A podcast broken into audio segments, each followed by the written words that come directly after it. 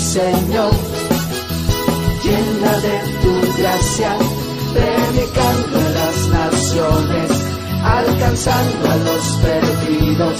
Soy la iglesia del Señor, edificando a tu pueblo,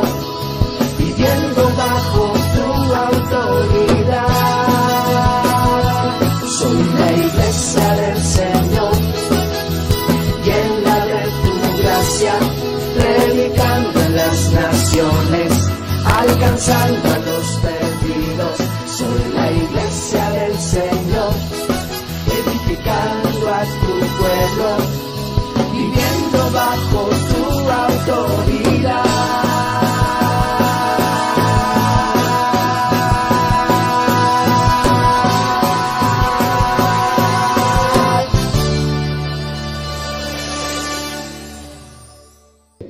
Abra su Biblia en el libro de Ezequiel capítulo 3. Ya estamos en el tema 5 de la serie Una iglesia profética. Tema 5, una iglesia profética. Ezequiel capítulo 3, Ezequiel capítulo 3, versículo 17. Cuando lo tenga, diga amén. Gloria a Dios. Dice la palabra del Señor, Hijo de hombre, yo te he puesto por atalaya a la casa de Israel. Oirás pues tú la palabra de mi boca y los amonestarás de mi parte. Gloria a Dios. Puede tomar su lugar.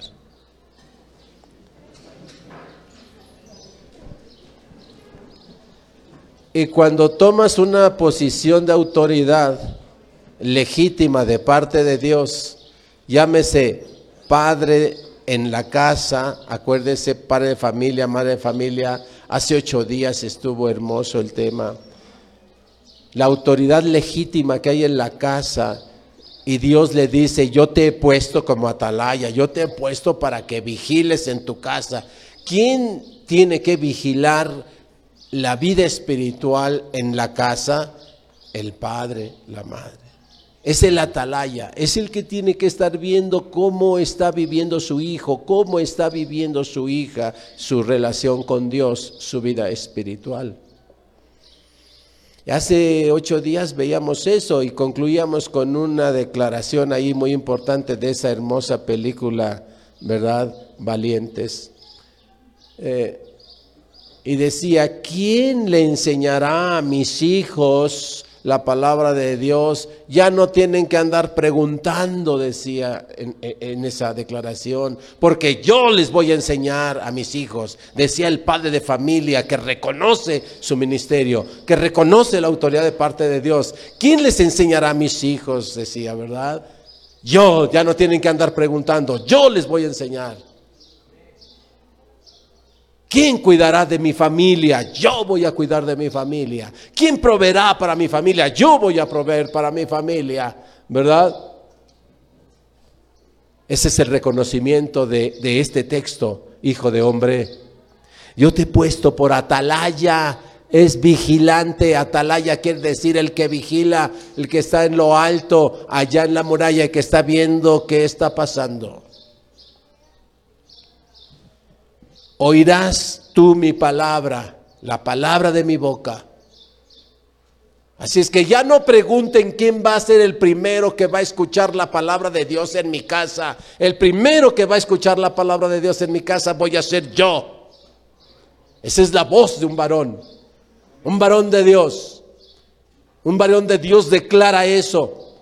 No le va a decir, ay, vete tú a la iglesia. Yo, no, yo no. O sea, no.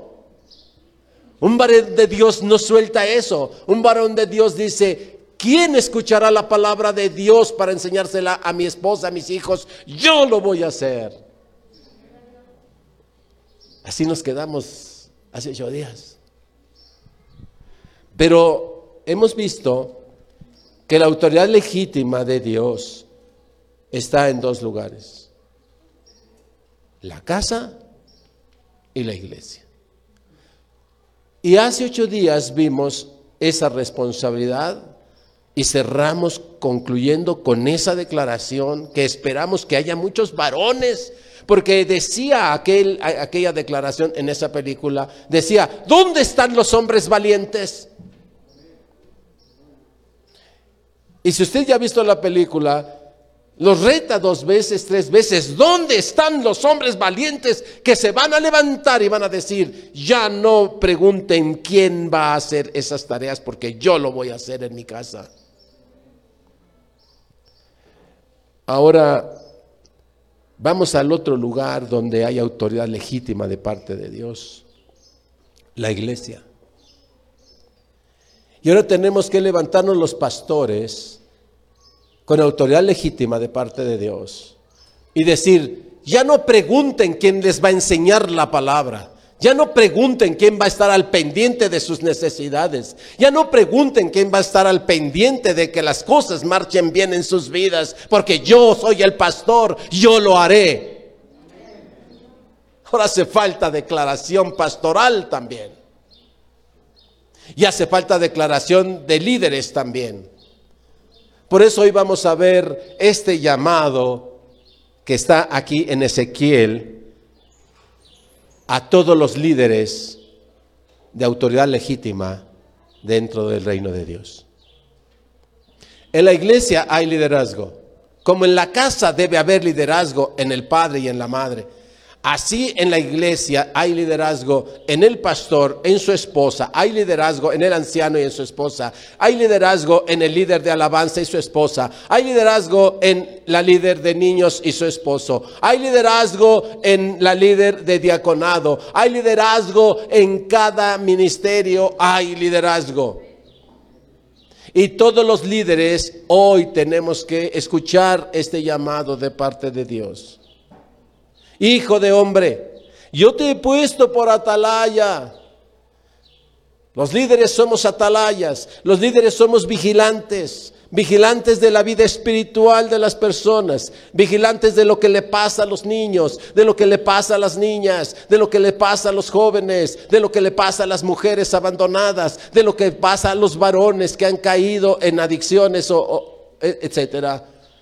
Tenemos que ser vigilantes de lo que está pasando en los matrimonios. Tenemos que ser vigilantes de sus necesidades laborales, de sus necesidades económicas, de sus necesidades de alimento, de sustento y demás. Tenemos que ser vigilantes de su relación con Dios.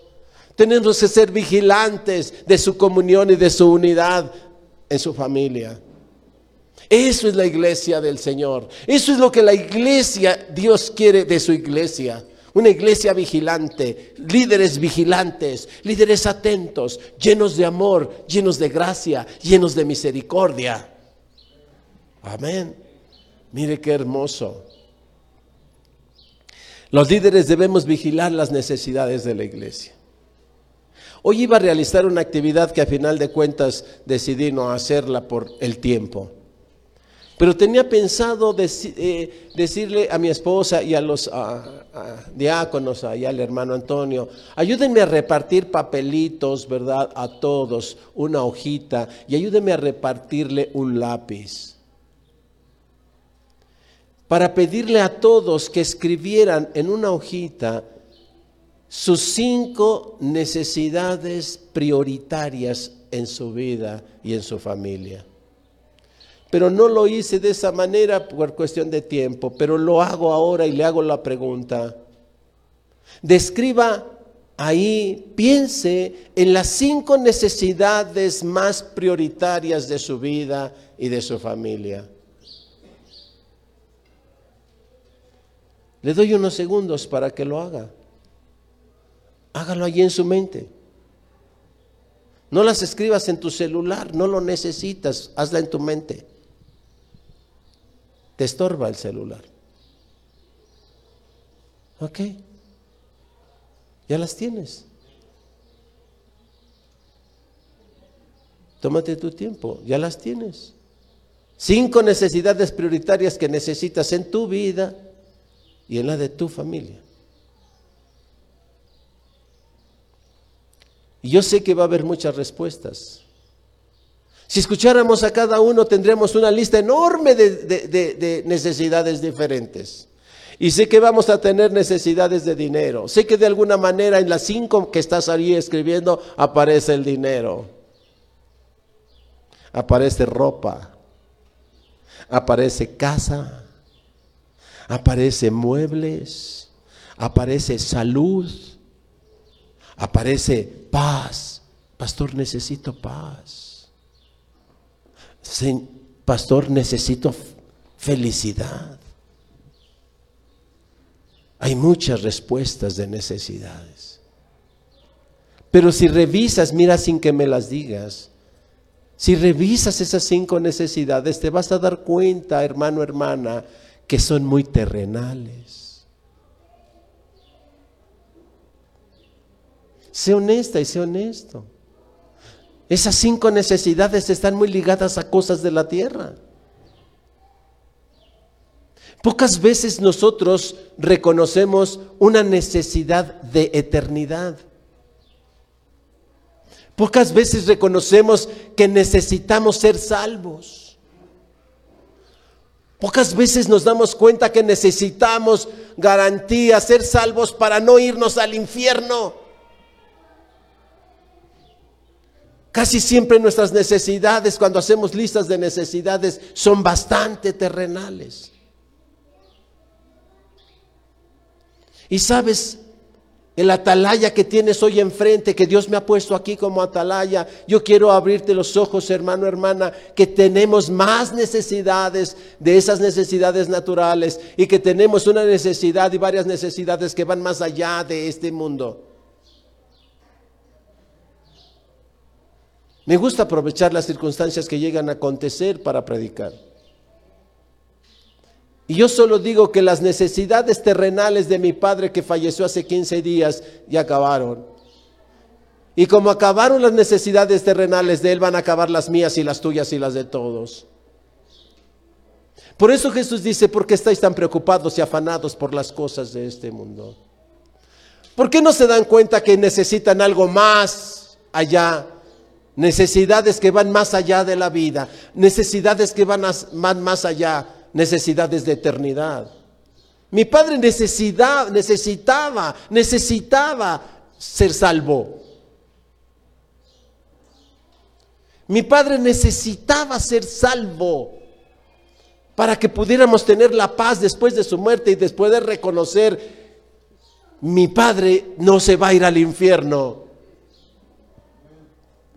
Mi padre va a estar con Dios porque mi padre necesitaba perdón. Mi padre necesitaba misericordia de parte de Dios. Necesitaba el perdón de sus hijos. Necesitaba perdonarnos, perdonar a sus hijos. Necesitaba esas cosas para la eternidad, porque sin esas cosas aquí pudo haber tenido todo. No le faltaba a mi padre nada. Aquí puedes tener todo, hermano, esas cinco necesidades las puedes tener en la tierra, pero ¿de qué pueden servir si no es salvo y si no eres salva? Hablar de las escrituras es hablar de eternidad. El centro más fuerte de las escrituras y del mensaje de Dios es la eternidad. Dios está preocupado por la comida, por eso dice, pero no te preocupes, yo sé que necesitas comer. ¿Acaso no le doy de comer a los pájaros? ¿Por qué te preocupas tanto por eso? Quisiera que entendieras si estuvieras más preocupado de tu eternidad. ¿Dónde vas a pasar la eternidad? Así es que el trabajo profético, ministerial y de los líderes es hacer conciencia, cuidar de las necesidades de las personas, pero cuidar de otras necesidades, no de las que en tanto se enfrasca la gente y se pelea y se separa y se insulta. Y ah, ¿Por qué? ¿Por qué no estáis más preocupados por la eternidad? ¿Qué pasa si tienes un poco de frío? No pasa nada. ¿Qué pasa si tienes un poco de hambre porque hoy estás en ayuno? Yo le confieso, en este momento tengo bastante hambre, acá en la panza. Y sé que más de tres están conmigo. ¿Sí? Los que dijeron, pues voy a aventarme el ayuno como el pastor lo propuso. Algunos por cuestiones de salud a lo mejor no lo pueden hacer y otros por cuestiones de falta de ánimo no lo hagan. Pero los que estamos haciéndolo, yo sé que en este momento hay algo en el estómago que dice. Pero sabes, este momento, estos momentos en que pasan estas cosas en nuestro cuerpo, es para poder abrir el corazón a las necesidades espirituales. Sí que necesito, mi estómago demanda en estos momentos. Siento un aislamiento aquí, ¿verdad? Este, no importa que yo me chuté un coctelito de fruta, pero mi estómago dice, ¿y lo demás? ¿Y la Cheyenne? Más bien la rachera. Y la barbacoa que me dabas, y el huevito y todo aquello, ¿dónde está? ¿Sí? Pero cuando puedes vivir estas necesidades y puedes decir, puedo vivir con hambre, pero no puedo vivir sin ti, Señor. Ese es el propósito de un ayuno. Hacer conciencia de la necesidad que tenemos de otro alimento que no sea el del estómago. Y es difícil porque el estómago está cada ratito mandando sus señales pero el corazón endurecido no. Así es que el, ayuno ablanda el corazón duro, para que el corazón pueda empezar a, reconocer, no solo de pan vivirá el hombre. Es estos momentos cuando tú puedes empezar a reconocer esa, esa, esa palabra de Jesús, ¿verdad? No solo de pan vivirá el hombre, Ahorita dices, pues ya renuncia y ya no, ya no hagas el ayuno, ya entrégalo y vete corriendo y échate una torta, échate un tamal, échate un, ¿sí? Pero es el momento en que tú puedes decir y seguir a Cristo y decir, no solo de pan vivirá el hombre, mas de toda palabra que sale de la boca de Dios. Y entonces hoy puedes escuchar mejor la palabra de Dios hoy la puedes con sed, hoy la puedes empezar a recibir y darte cuenta que no solo de ese pan vamos a vivir. Por eso es el ayuno. El que viene aquí y se sienta después de haberse echado la barbacoa, la tortita y todo, ¿sabe qué pasa? Está así, mire.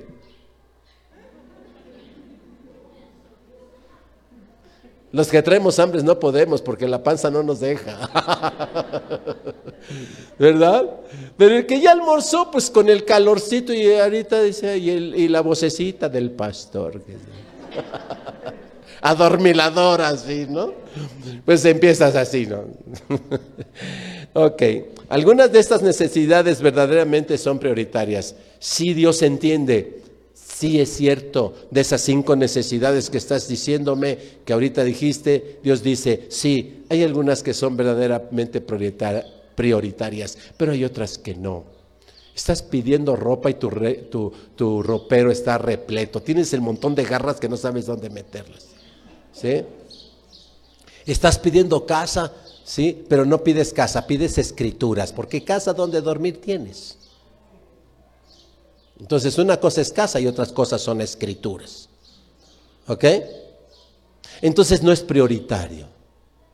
Tú piensas que es prioritario, pero no.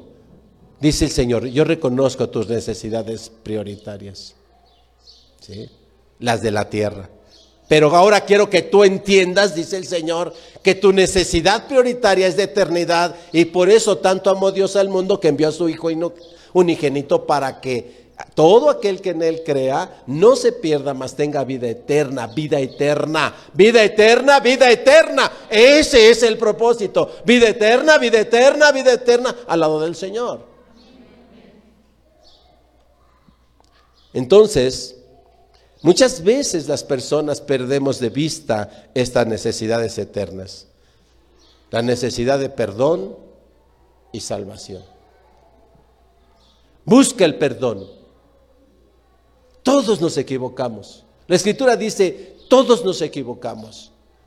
Por cuanto todos pecaron, todos nos equivocamos. Así es que todos estamos necesitados de perdón. Busca el perdón. Busca el perdón de aquellos que has ofendido. Ve y busca y dice, perdóname. Necesito que me perdones. Porque es una necesidad de eternidad. Necesito tu perdón, hermano, hermana. Necesito tu perdón, hijo. Papá, necesito tu perdón. Por eso estamos tan gozosos, toda mi familia, los hermanos. Porque Dios nos concedió el tiempo necesario y suficiente para hablar con nuestro Padre exactamente eso. Y poderle decir, papá, perdóneme. Y decirle, yo le perdono. Y mi padre sí escuchó y le hacía así. Ya no hablaba, pero escuchaba bien y decía así. ¿Ah? No sabemos el tiempo de cada uno. No sea que se cumpla el tiempo y no recibas el perdón que necesitas. Búscalo. No esperes para mañana. Busca el perdón. Es mi invitación como atalaya. Es mi invitación como vigilante. Busca el perdón. Esta es una necesidad más grande que salir corriendo a comer barbacoa. Sal corriendo a pedir perdón. Porque esa necesidad es mayor que cualquier alimento para el cuerpo. Ve corriendo a perdonar al que te ha ofendido. Acércate a tu enemigo, a tu enemiga, quienes te hayan ofendido. Ve y dile, vengo a decirte que sí me ofendiste, pero que te perdono. Que no tengo ya nada contra ti.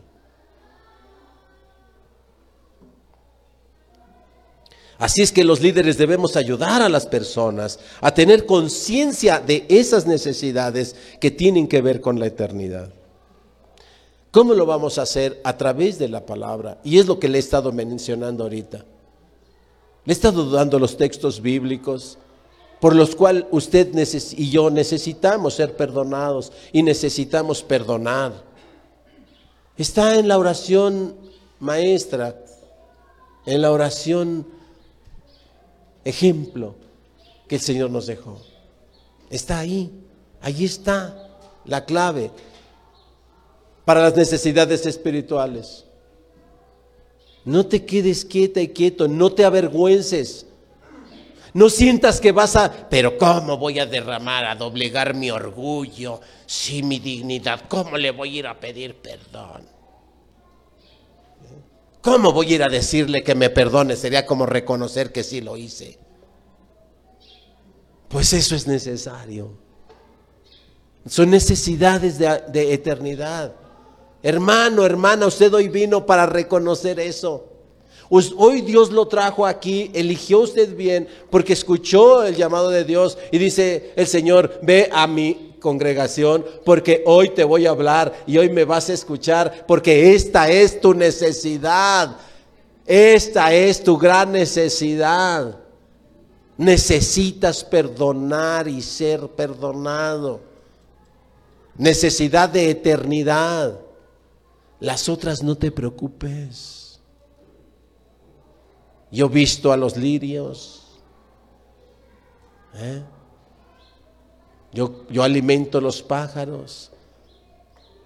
Y ni los lirios fabrican telas, ni los pájaros ciegan, ni tienen graneros. Y comen. No sirve de nada, esto es para los líderes. No sirve de nada que la gente venga a las congregaciones, vaya a tu célula. No sirve de nada darle tortillas para que coma si no le das del pan de vida. Muchas personas dan tortillas, muchas personas dan despensas, ¿eh? pero vacías del pan de vida. Y muchas personas acuden a lugares instituciones, organizaciones y programas y demás, buscando la despensa, buscando la satisfacción. Así es que hay muchas gentes que hacen eso en la tierra. Pero ¿de qué sirve darle tortillas a una persona para que coma si su alma se va a perder en la eternidad? No es suficiente con darle de comer tortillas a una persona que tiene hambre. No que no sea una buena obra, pero no es suficiente. Porque solamente resolvemos las necesidades inmediatas, pero no la necesidad de eternidad. Por eso sabes tú cuántos necesitan salvación. Por eso sabes tú cuántos hay alrededor de tu casa que están necesitando ser salvos. Por eso hoy tenemos que tomar conciencia de esa tarea de, de, liderazgo en las iglesias. Y tenemos que ir a invitar, no porque sea exactamente nuestro aniversario, pero es una gran oportunidad. Es una gran oportunidad de llevarle el satisfactor de la necesidad más grande que cualquier persona puede tener, que es salvación, perdón y salvación. No calles, no te detengas. Ve y busca tu perdón y perdona a los que, a los que te han ofendido. Pero ve y muéstrales esa necesidad a aquellos que no la que no se dan cuenta, aquellos que piensan que lo que necesitan es dinero, aquellos que piensan que lo único que necesitan es casa, aquellos que piensan que lo único que necesitan es una pareja para estar juntos, aquellos que necesitan que, que, lo que necesitan es o piensan que lo que necesitan es un coche, aquellos que piensan que lo que necesitan es placer, aquellos que piensan que su necesidad es felicidad en este mundo. Ve y diles, hay algo más que necesitas, hermano. Hay algo más que necesitas que va más allá de los días de tu vida debajo del sol. ¿De qué sirve también si le damos oraciones a una persona? Muchas personas llegan a la congregación y nos muestran sus necesidades, materiales sí tal vez, terrenales sí tal vez, pero ¿de qué sirve que le demos, a ver, venga hermano, vamos a orar por usted? ¿Sabe usted que el 99% de las peticiones de oración que mencionaba nuestro hermano Antonio, que nos llegan en los sobrecitos, que nos llegan por teléfono, ¿sabe usted que el 99% de esas peticiones son por cosas terrenales?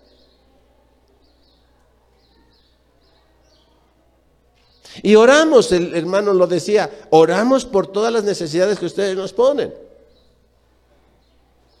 Y oramos porque, porque el hermanito X ya salga del hospital. oramos porque la hermanita salga bien del parto. oramos porque el hermanito X ya tenga trabajo. Oramos porque la hermanita X, ¿verdad? Ya se reconcilie con sus hijos, con su familia. Oramos por cosas como esas. ¿Sabe usted que hay muy pocas peticiones que llegan? Ore por mi salvación, pastor. Oren porque yo pueda ir a pedirle perdón a los que he ofendido. Oren para que tenga yo el valor de perdonar a los que me han ofendido. Muy pocas peticiones de oración de eternidad nos llegan. Todas son muy terrenales. Y ore, pastor, para que no se muera fulanito. Cuando hemos dicho, todos nos vamos a morir. No, pero es que yo no quiero que se muera ahorita. Pero no es lo que tú quieras, es lo que Dios quiere. Mejor antes de que se muera, si es que Dios así lo decide, mejor ve y ponte a cuentas con Él.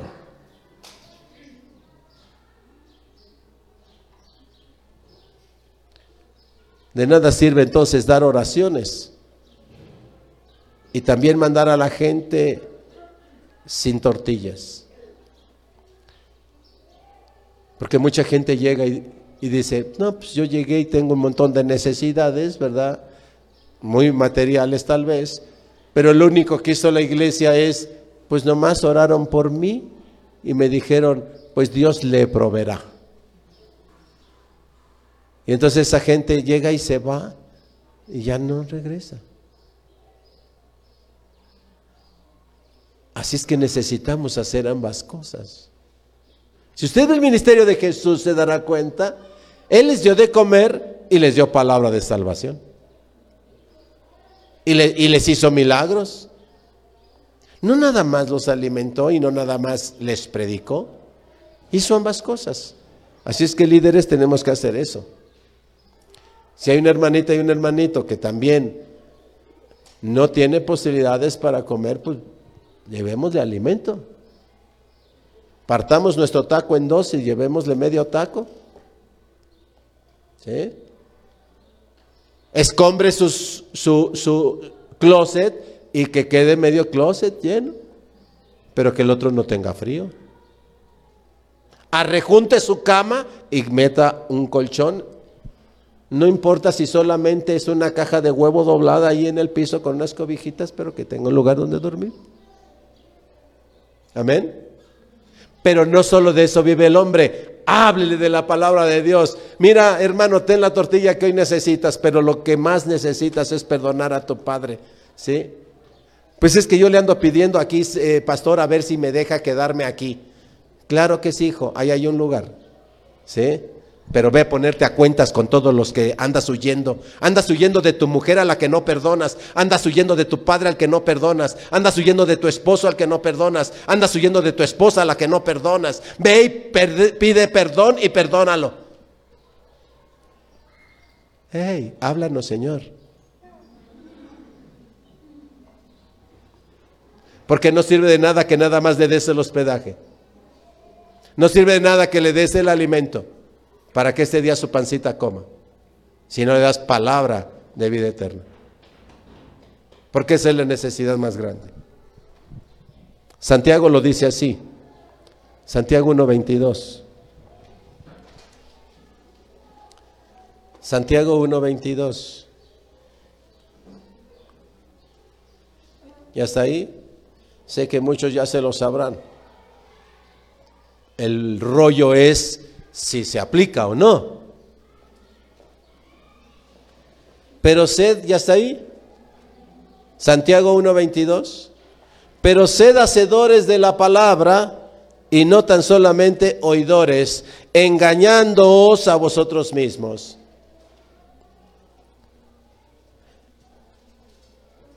Y en este punto, en este punto es donde radica el acto profético de los líderes en la iglesia. Una iglesia profética. Una iglesia profética es la que hace estas cosas. Predica la palabra de Dios, enseña la palabra de Dios. Una iglesia profética redarguye en la palabra de Dios. Reprende los errores de las personas en la palabra de Dios exhorta a las personas en la palabra de Dios con paciencia y doctrina. Así es que usted llega aquí y quiero que entienda esto. No huya. Le vamos a enseñar, le estamos enseñando la palabra, predicando. Pero luego de eso le vamos a redarguir. Cuando usted se equivoque, le vamos a recordar la palabra de Dios. Hermano, la está regando. Oye, hermanita, hermanito, chavitos, jovencitos, la estás regando bien gacho. ¿Ok? Mira, la palabra de Dios dice esto. Eso es redarguir. Volverles a dar el argumento de la palabra de Dios. Y no entienden. Entonces llegas y le reprendes. Llegas y le reprendes y le dices, esa conducta que estás emitiendo no es aceptable. A Dios no le gusta. No le gusta que estés peleada con tu papá. A Dios no le gusta que estés corriendo a tu hijo de tu casa. A Dios no le gusta que estés engañando a tu mujer. A Dios no le gusta que te manda lana cada sábado para que cobres o cada quincena y vas y te lo chutas y te lo embriagas en lugar de darle de comer a tus hijos. A Dios no le gusta eso. A Dios no le gusta que estés engañando a tus padres con mentiras. ¿Ok? A Dios no le gusta que estés robándole el dinero a tus padres. Sabes, cuando llegues aquí te, sí te vamos a decir esas cosas. Porque ese es una atalaya, eso es un vigilante, ese es un líder que ama, perdón, que ama. Un líder que no ama, dice, la iglesia X. O sea, que hagan lo que quieran. El padre que no ama, no me importa, que hagan lo que quieran. ¿Eh? Pero el padre que ama, el pastor que ama, el líder que ama, hace estas cosas.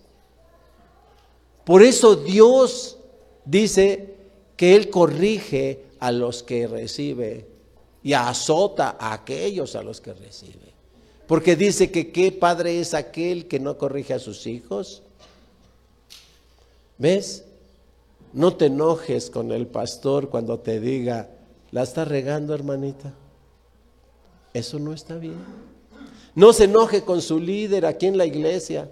Ah, es que ese líder no, me dice esto, me dice aquello. Pues te está hablando. No, pero es que cómo me lo dijo. No, pues ofrenda un poquito más y le damos para que compre flores y cuando te vaya a decir algo te lo diga con florecitas. ¿No? La verdad es que el diezmo no nos alcanza para comprar florecitas y darle a cada líder. Mire hermano, cuando vaya a reprender a alguien, cuando vaya a exhortar a alguien, cuando vaya a decirle a alguien, lleve la florecita y déle la florecita y dice, mi amor, la estás rejando bien gacho, a ver si dejas de hacer eso, ¿no? Que sería bonito, ¿no? Que nos reprendieran con una florecita, ¿ok? Y algunos quieren eso. Y como no les damos florecita, algunos pues deciden mejor irse. No, ya. No te vayas de la casa cuando tu padre te reprenda. No huyas. Acepta la reprensión. No huyas. Acepta la reprensión. Los líderes somos advertidos, mire, somos muy advertidos porque hay padres que no lo quieren hacer. Y a veces no lo quieren hacer porque le quieren corregir al hijo o se les pide que corrijan al hijo en el pecado en que está metido. Y hay padres que dicen, ¿cómo le voy a corregir a mi hijo eso si yo estoy en el mismo pecado que él? Y hay líderes que no quieren corregir a, a, sus ovejas, a sus grupos que Dios les da. No los quieren corregir porque ellos están en la misma bronca. Ya vemos pastores que no queremos corregir a la iglesia porque nosotros estamos metidos en las mismas broncas. ¿Eh? Nos volvemos tolerantes de las mismas cosas en las que nosotros no hemos podido ser limpiados. Piensa en eso. Piensa en eso, joven, piensa en eso. Varón, mujer, piensa en eso. La tarea de amonestar no es una opción. A ver, papá, no es si tú, si quisieras amonestar a tu hijo, no es si quisieras, es un mandato de Dios. Es un mandamiento, es una orden de Dios. No, pero que se me vaya a ir de la casa, déjalo que se vaya. Pero tú no falles. En la iglesia lo tenemos que hacer y si se va, pues que se vaya, pero lo vamos a hacer porque no es opción. Amonestar en el nombre del Señor y en la palabra de Dios no es opción, es un deber de todo aquel que ha recibido autoridad delegada de parte de Dios. Los líderes debemos oír la palabra de Dios.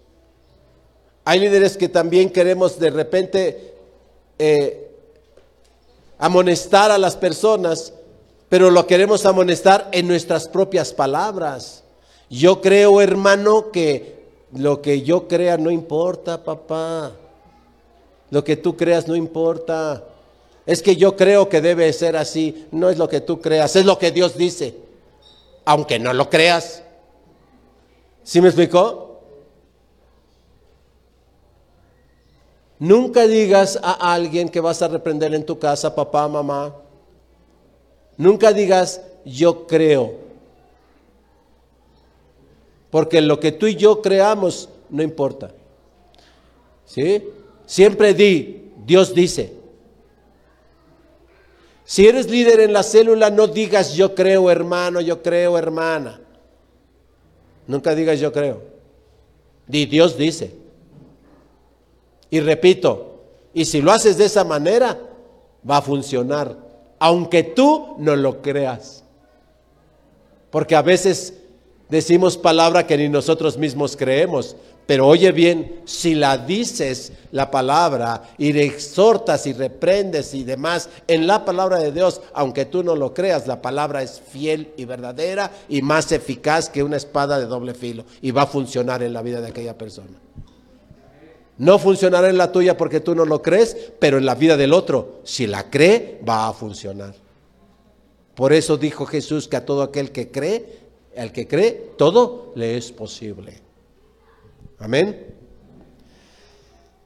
Debemos pues entender nuestra, que nuestra amonestación, que sin nuestra amonestación, muchos se pueden perder. Sin la amonestación de los padres en la casa, hay muchos hijos en las tumbas.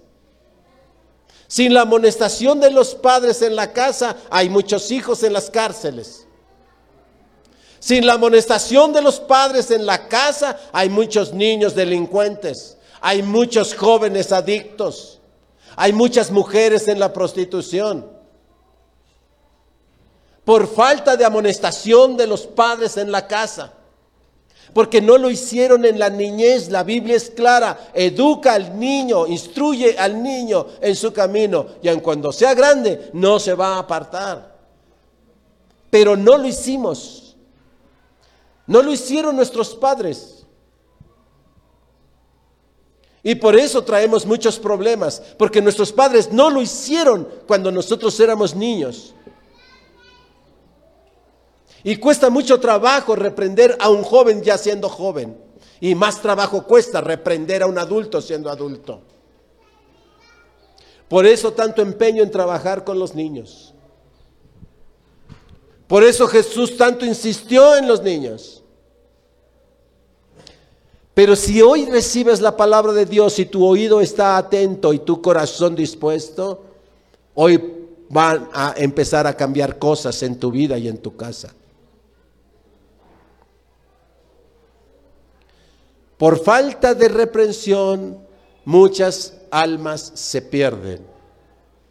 Por eso el líder espiritual no puede dejar de amonestar a quien necesita ser amonestado. Cierto que hay unos que dicen, pues usted dijo, pastor, que nos deben amonestar, pero este lidercito y esta lidercita que usted puso ahí no amonesta, molesta. Entendió mal la palabra y todo el tiempo está no amonestando, está molestando. Y es que usted dice que los padres deben amonestarnos, pero mi padre no me amonesta, me molesta. Me está haciendo bullying todo el tiempo. Nomás me está diciendo, mira que, ay, es menso, eres esto, eres aquello. Pastor, ¿eso es amonestación o es molestación? Papá, no moleste a sus hijos, amoneste. Amén. Líderes, de célula, de los ministerios. No molesten a la gente, amonesten. Amén. Y pastor, no nos moleste, amonéstenos. Amén. Pero también debemos pues entender que si no lo hacemos, porque no es opción, es deber, es obligación, es mandato, es mandamiento, hay una advertencia muy fuerte de parte de Dios. A ver, escuchemos todos, porque todos tenemos cierto liderazgo, ¿ok? Escuchemos con atención Ezequiel 33, 7 al 9. Ezequiel 33, 7 al 9.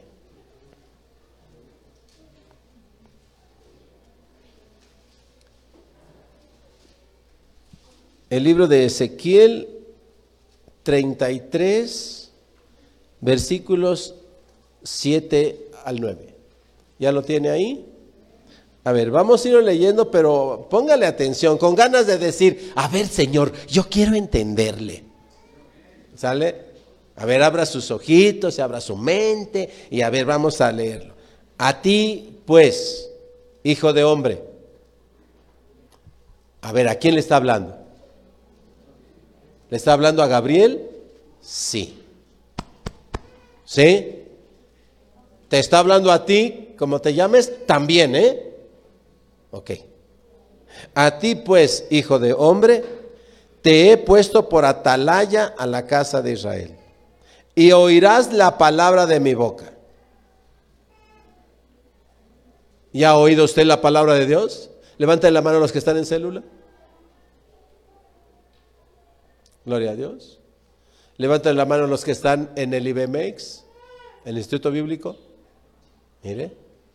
Levanten la mano los que ya terminaron el Instituto Bíblico. Ups, qué bueno, ¿verdad? Levanten la mano los que tienen por lo menos medio año de ser cristianos. Al menos medio año. A ver, creo que dije mal la, la pregunta.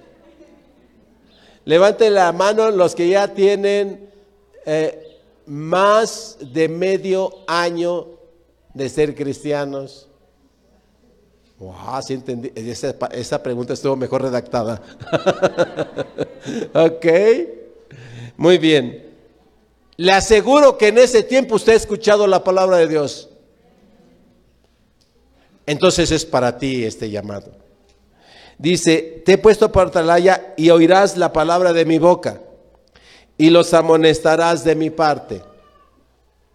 Cuando yo dijere al impío, de cierto morirás, si tú no le hablares para que se guarde el impío de su camino, el impío morirá por su pecado, pero su sangre yo la demandaré de tu mano. Mire, se siente bien bonito ver una iglesia como ahorita. Wow, y, a veces decimos, ¿cuántos vinieron, hermana? 150, pastor. Wow, gloria a Dios. 150. Más niños. Oh, 180. Gracias, gloria a Dios. Y después dices, ¿cuántos vinieron? 200. Wow, gloria a Dios. ¿Sí?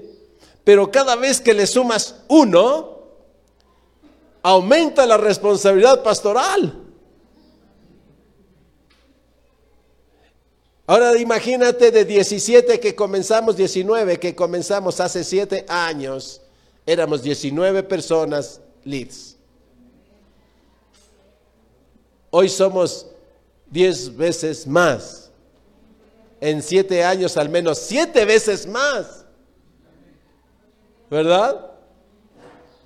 Una vez por año multiplicándose, pero la responsabilidad así crece. Mire, ministrar a 19, 18, porque yo era el 19, no era difícil, pero ministrar a 150 ahora no es nada fácil. Pero Dios es bueno. Porque hace siete años no había más que el pastor y la pastora. Hace dos años, tres años, ya tenemos ancianos. Ya tenemos equipo de diaconado. Ya tenemos, yo veía en la mañana un equipo de hermanas al cuidado de los niños, la iglesia de los niños. Hace siete años no teníamos alabanza, no había ninguna hermana que danzara y no había nadie que tocara. Ni siquiera sabían afinar la guitarra ninguno. Y había una guitarra viejita que yo había comprado con la que tocaba rock and roll yo antes de ser converso. Y decidí entregarla a la iglesia. Pero nadie la sabía afinar. Compramos un teclado que nadie sabía tocar. ¿Sí? Y el único que más o menos tocaba era el hermano Lalo, que por acá anda. Fue el único que Dios nos dio. De los 19, solo uno era Lalito todavía. ¿Verdad? Y era el único que sabía tocar, digo, medio tocar, para que no se nos engrandezca. Este, la batería. Así es que empezamos siendo una iglesia bastante ruidosa, porque el único instrumento que se oía era la batería. Y si le dijera de las voces, nos las prestaban. Liz de Zagualcoyot nos mandaba una cantante cada ocho días que también no cantaba muy bien, que digamos, pero uno teníamos que aguantar. Ahora mire si Dios no es bueno. ¿Sí? Tenemos 15, 20 personas acá, 50 en la escuela de música, veintitantas, treinta y tantas en danza, 8 en, 7, 8 en la iglesia de los niños, 12 por ahí así, 10, 12 en diaconado, ¿sí? Y los que faltan, que están sentados, a ver cuándo se animan. ¿Verdad? Dios, Dios es bueno. Pero entonces vamos en el punto de que qué bueno que están aquí, pero algunos se me han echado a correr. Tendríamos ahorita 50 músicos, se lo aseguro.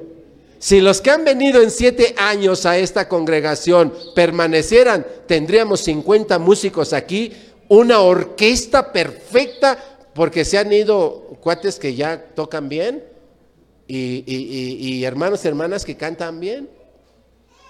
¿Sí? Pero se han ido. Tendríamos un equipo de diaconado enorme. Tenemos, tendríamos iglesia de niños enorme. ¿Sí? Y tendríamos seguramente cinco veces más hermanas y hermanos danzando. Tendríamos un megatemplo.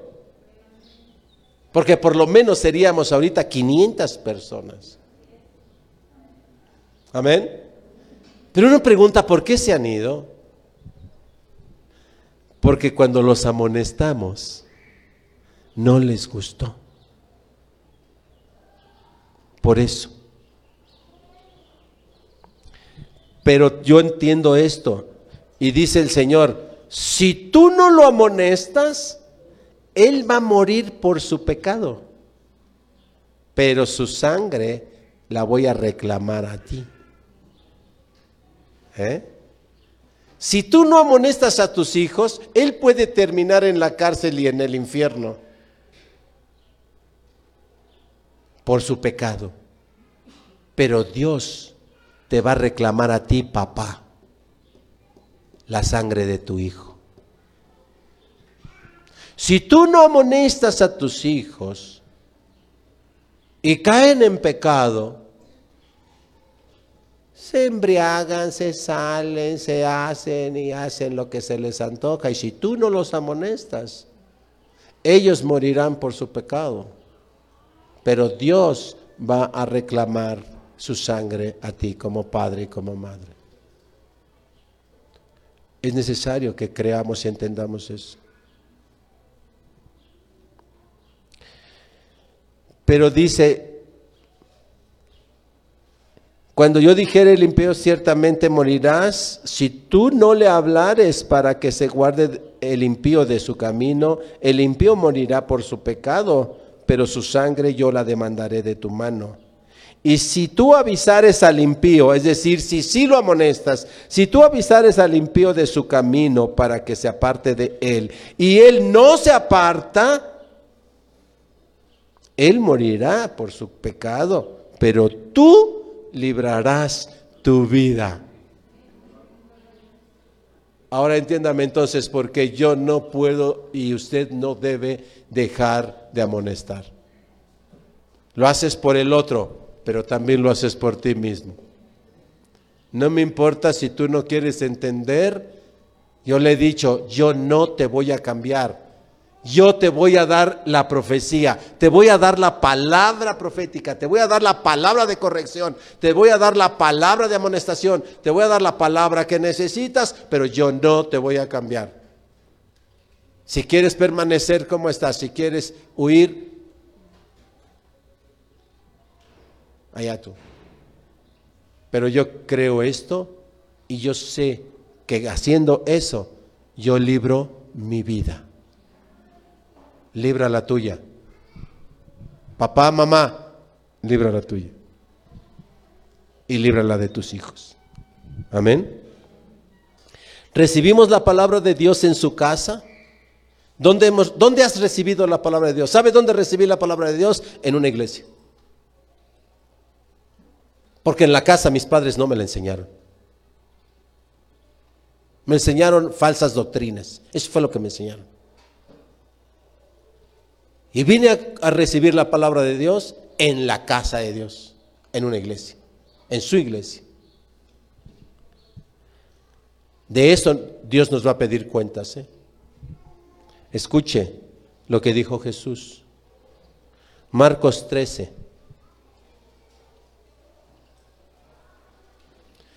Dios te va a preguntar esa palabra que recibiste, ¿qué hiciste con ella? Porque no hay tesoro más grande que pueda tener el corazón humano que la palabra de Dios. Es perla. Acuérdese, es como una perla. Es un tesoro. Y hasta ahí, Marcos 13, 34 al 37. Dice, es como el hombre que yéndose lejos, dejó su casa. Este es Jesús. Se fue lejos, se fue hasta el cielo y dejó su casa. Esta es su casa. Dice, es como el hombre que yéndose lejos dejó su casa y dio autoridad a sus siervos. Somos usted y yo que tenemos autoridad legítima. Y a cada uno su obra, su tarea. A cada uno, al pastor una tarea, al apóstol su tarea, al evangelista su tarea, al maestro su tarea, a cada uno su tarea, al padre de familia su tarea a la madre su tarea, al líder de un ministerio su tarea. Y al portero mandó que velase. Vela, para que no entre nadie a mi casa. Vela para que el demonio no se meta a la casa. Papá, mamá, vela para que el demonio no se meta. Eres el portero, eres el atalaya. Vela para que el demonio no se meta a tu casa. ¿Eh? No te duermas. Revisa el celular. Porque por ondas electromagnéticas entra a los celulares, el demonio se mete. Se mete a tu casa, se mete a mi casa, se mete a la iglesia. ¿Cuántas veces batallamos porque le decimos apague su celular y no lo apaga? Y está contestando, y está chateando, y está haciendo. ¿Sí? Vela para que el demonio no se meta. Hay muchas maneras como el demonio se mete a tu casa. Se mete con amistades, se mete por el celular, se mete por las redes sociales, se mete por la televisión, se mete por las noticias, se mete por tus propios vecinos y hasta se mete con tus propios familiares. Se mete el demonio a tu casa. Vela, vela. Y le dijo al, al, al portero, vela. Así es que nos dice a los pastores y a los líderes, vela. ¿Estás viendo lo que están haciendo? ¿Estás viendo cómo el demonio se está metiendo y los está engañando y los está seduciendo? Vela. Y luego continúa diciendo, velad. Pues, porque no sabéis cuándo vendrá el Señor de la casa. Si al anochecer o a la medianoche, o al canto del gallo, o en la mañana. La escritura nos advierte que Jesús va a venir como ladrón. La segunda venida de Cristo nadie se la va a imaginar. Nadie va a pensar que en este momento pudiera suceder. Hay que velar. Y que cuando venga el Señor, el demonio no reine en mi casa. Cuando venga el Señor, el demonio no reine en la congregación. Cuando venga el Señor, que el demonio no reine en tu ministerio. Cuando venga el Señor, el demonio no esté reinando en este país. No reine en mi colonia. No reine en el país. Para que, que cuando venga de repente, no os halle durmiendo Y lo que a vosotros digo, se lo estaba diciendo a sus discípulos, ¿eh? Vea lo último. Y lo que a vosotros digo, a todos lo digo. Así es que Jesús dice, no nada más a los líderes con autoridad delegada. Le estaba diciendo, no nada más, hijo de hombre, a ti te pongo por atalaya, sino le estoy diciendo a todos, niños, jóvenes y todos, velad. Porque tú eres joven y tienes hermanos. ¿Y estás viendo lo que está haciendo tu hermana? ¿Sabes lo que está haciendo tu hermano de sangre allá en la casa?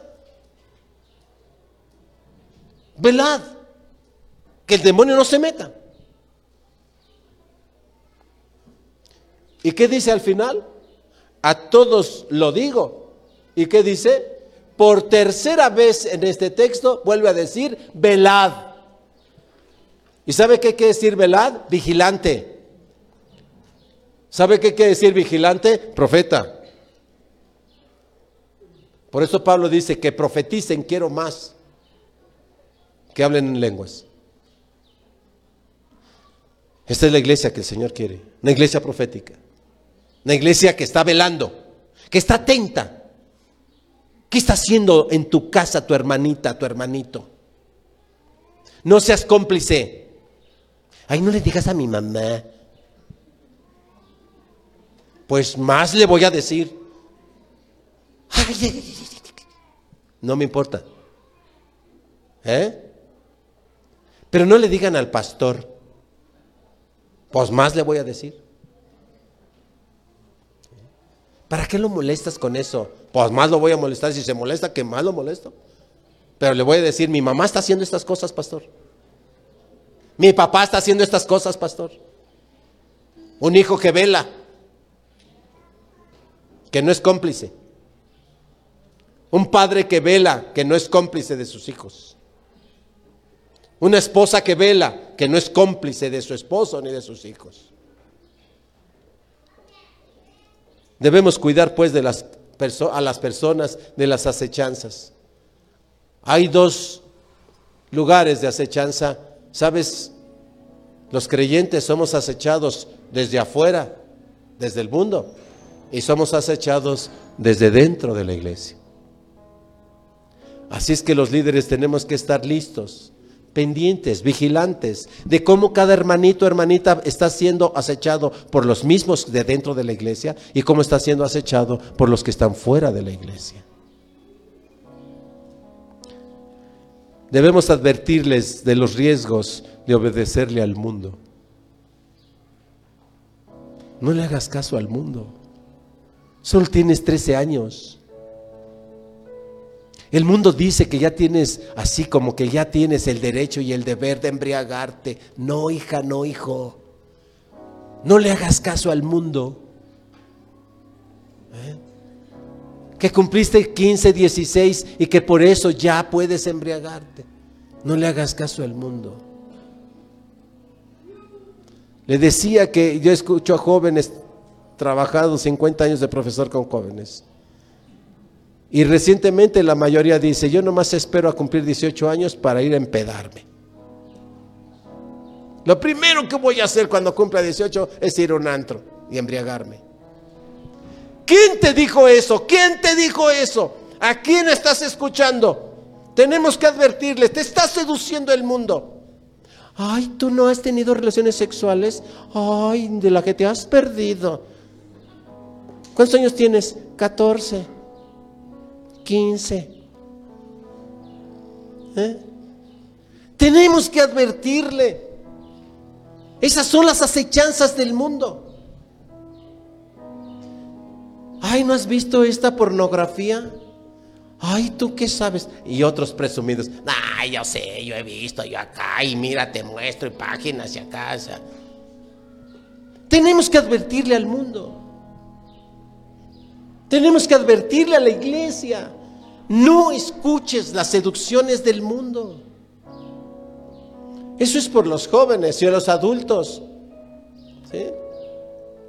Hacer tríos, cuartetos y todo eso, ¿qué es eso?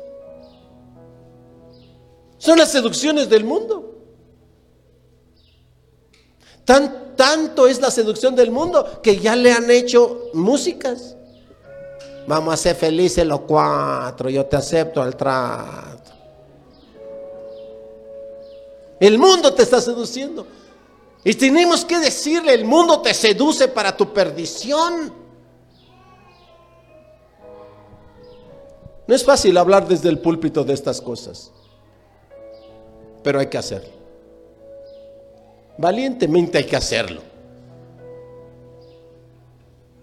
Para que vean los viejos y los jóvenes que Dios tiene cuidado de todos. Que Dios tiene advertencia para todos. Hay seducciones en el interior de la iglesia. Así es que tenemos que cuidar a los, a, los hermanos de las seducciones de afuera. Santiago 4:4.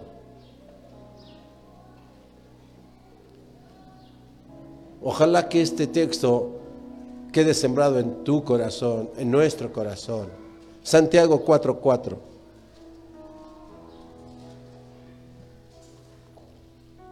Cuando lo tenga, dígame.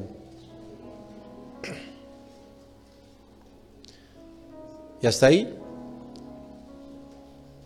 Mire, con signos de admiración, ¿ok? Oh almas adúlteras. Yo le preguntaba a un estudiante, dime qué es un alma adúltera.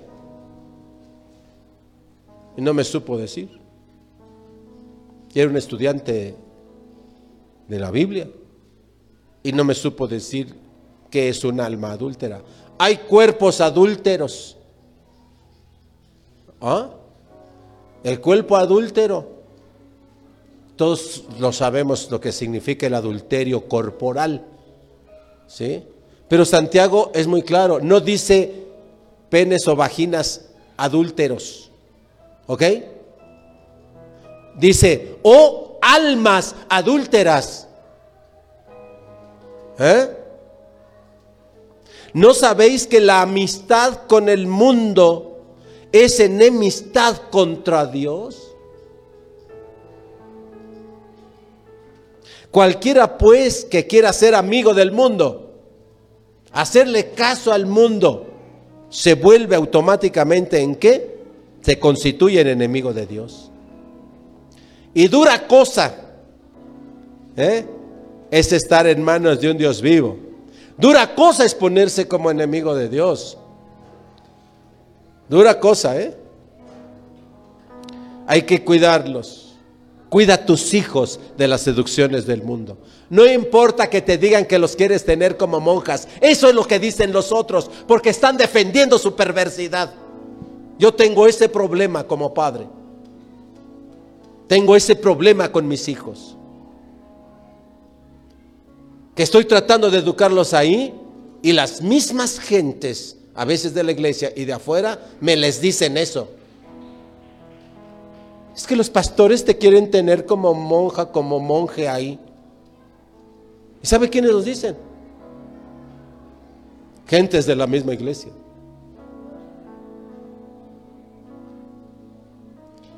Que les hemos predicado la palabra. Hoy la predico con mayor energía. Oh almas adúlteras. ¿Sí? ¿Acaso no sabéis que la amistad con el mundo es enemistad con Dios?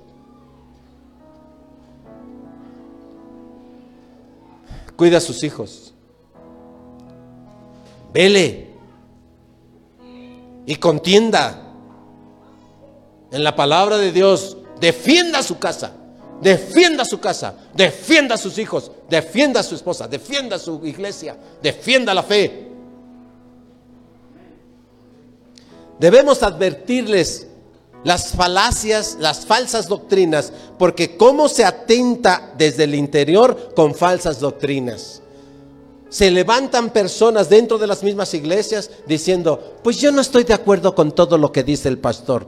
Literalmente, ¿eh? Lo estoy diciendo literalmente. Frases que desde la misma iglesia se dicen en el interior de la iglesia. Escuchan al pastor y dicen, pues yo no estoy de acuerdo con el pastor. Ojo con ese, ojo con esa falsa doctrina. Hay que prevenirles. La Biblia nos advierte de esos que se meten, escuchan la palabra de Dios y luego no están de acuerdo. ¿Ok? Y lo andan diciendo a otros. Tenemos que prevenir a la gente también de eso. Cuídate de los que dicen eso. Cuídate de los que dicen eso. Porque vas a terminar no estando de acuerdo.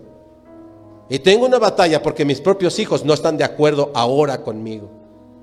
Porque falsas doctrinas desde adentro les han dicho. ¿Sí?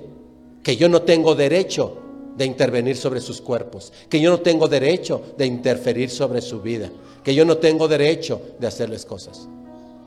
¿Me pueden decir de dónde sacaron esa doctrina? ¿De dónde sacaron esa doctrina para decir que no tengo derecho? Y sabes, lo que me pasa a mí, te pasa a ti. Con tus hijos te pasa lo mismo. Tus hijos van y tienen unos amigos, a veces son de la misma iglesia, a veces de otro lado, y les dicen lo mismo, no le creas a tu padre, no le creas a tu madre. Ellos están mal. Llegan como maestros a profesar otras doctrinas, otros principios, y se lo van a decir a tus hijos. Primera de Juan 4.1.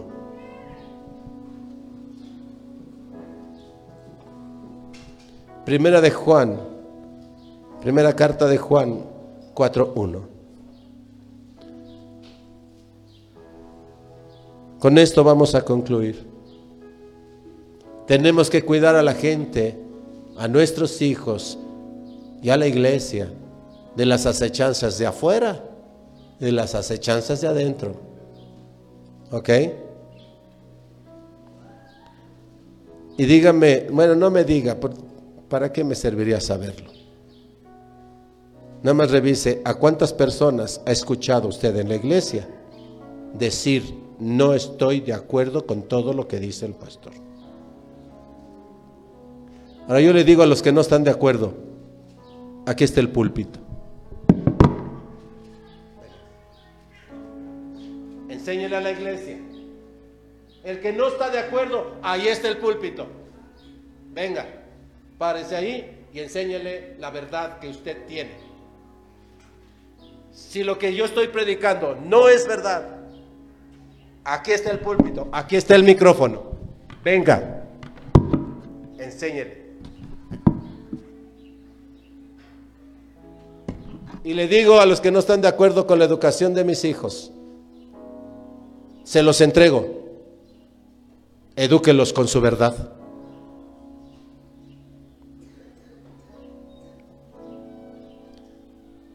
Escuche con atención primera de Juan 4.1.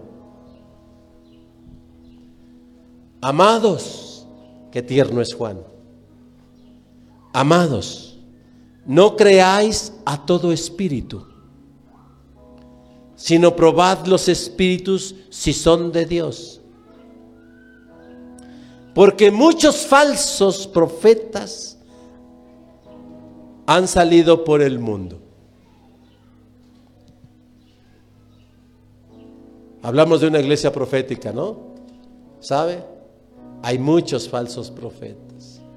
Y si usted cree que yo soy un falso profeta, busque al profeta verdadero. Por eso, si no está de acuerdo, tiene dos opciones. Venga, díganos su verdad. Yo me siento y le voy a escuchar. Predíquenos a todos, pero no murmure, destruyendo la fe que se está edificando en los hermanos y en las hermanas. No lo haga. No caiga en la actitud de un falso profeta y de profesar falsas doctrinas, porque lastimas la edificación de aquellos que Dios ha traído por amor a este lugar.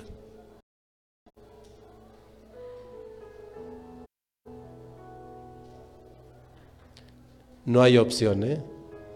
Escuchemos la palabra de Dios y profeticemos amonestando. Quizá con esta predicación, yo lo sé. Pero sabe, también tengo la fe en que muchos se arrepentirán y serán salvos. Por eso debemos profetizar. No tengas miedo de profetizar. ¿Sí? No tengas miedo de, de amonestar a tus hijos. No tengas miedo. Quizás se salven. Y si eres líder, no tengas miedo de profetizar en tu ministerio. Quizá algunos se salven. Y si eres pastor, no tengas miedo de profetizar. Quizá algunos se salven. Amén. Te invito a que cierres tus ojos y recuerda lo primero que hay que hacer. Hijo de hombre, escucharás mi palabra. Así es que cierre sus ojos y hagamos eso. Amado Padre, Señor Todopoderoso, gracias por este hermoso, este hermoso tiempo. Gracias, Señor, por tu instrucción. Gracias por tu reprensión. Sometemos nuestro corazón a tu palabra. Clamamos a tu misericordia, reconociendo que nos hemos equivocado. Mas a dónde iremos, Señor, si solo tú tienes esa palabra de verdad y esa palabra de vida, Señor. Hoy entregamos nuestras faltas y nuestros errores. Perdónanos si no amonestamos a nuestros hijos a tiempo y a destiempo. Perdónanos si como líderes no hemos hecho nuestro trabajo correctamente en el ministerio donde nos has dado. Perdóname, Padre, como pastor si he sido débil en amonestar. Perdóname si he abusado en el uso de tu palabra. Pero multiplica tu misericordia, Señor, para con la iglesia. Multiplica tu misericordia para con nosotros. Y sálvanos, Señor. Perdónanos. Enséñanos a perdonar y a pedir perdón. Queremos hacer un ministerio agradable a tu corazón. Pero sin ti, Señor, no lo podemos hacer. Queremos ser padres y madres conforme a tu corazón. Queremos ser líderes en la iglesia conforme a tu corazón pero no tenemos la capacidad de hacerlo solos. Te necesitamos, Señor. Hoy es el clamor que levantamos en esta oración. Ven a nosotros, Señor. Sé nuestra guía. Sé nuestra luz. Te damos toda la gloria.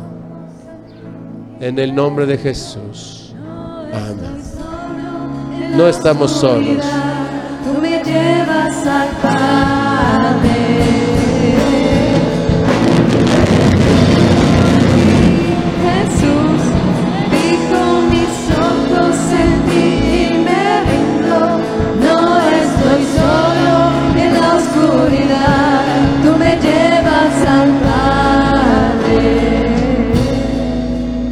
¿Sabe qué pasó ahorita?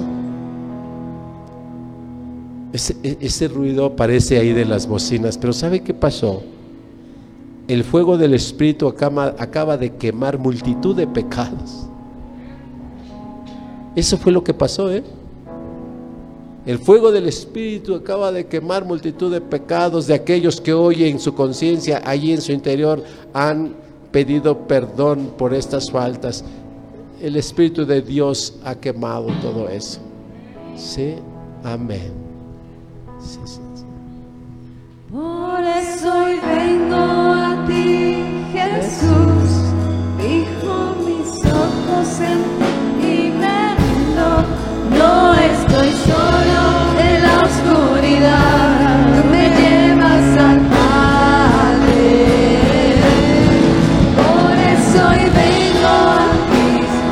Gracias, Señor.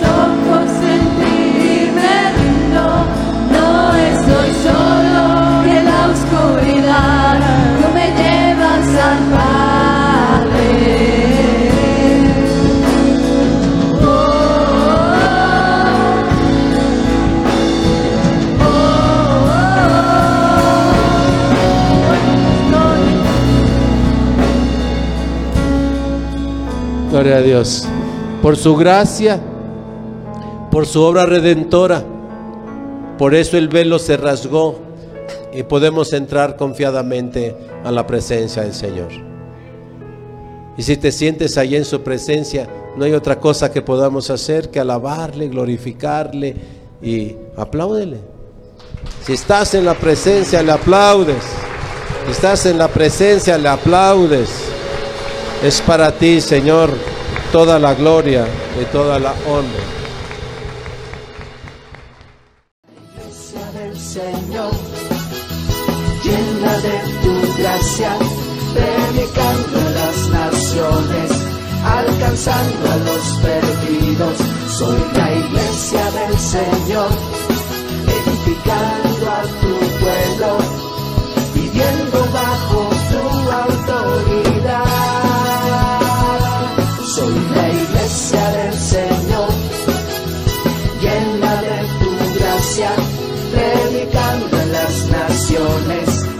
alcanzando a los perdidos. Soy la iglesia del Señor, edificando a tu pueblo, viviendo bajo tu autoridad.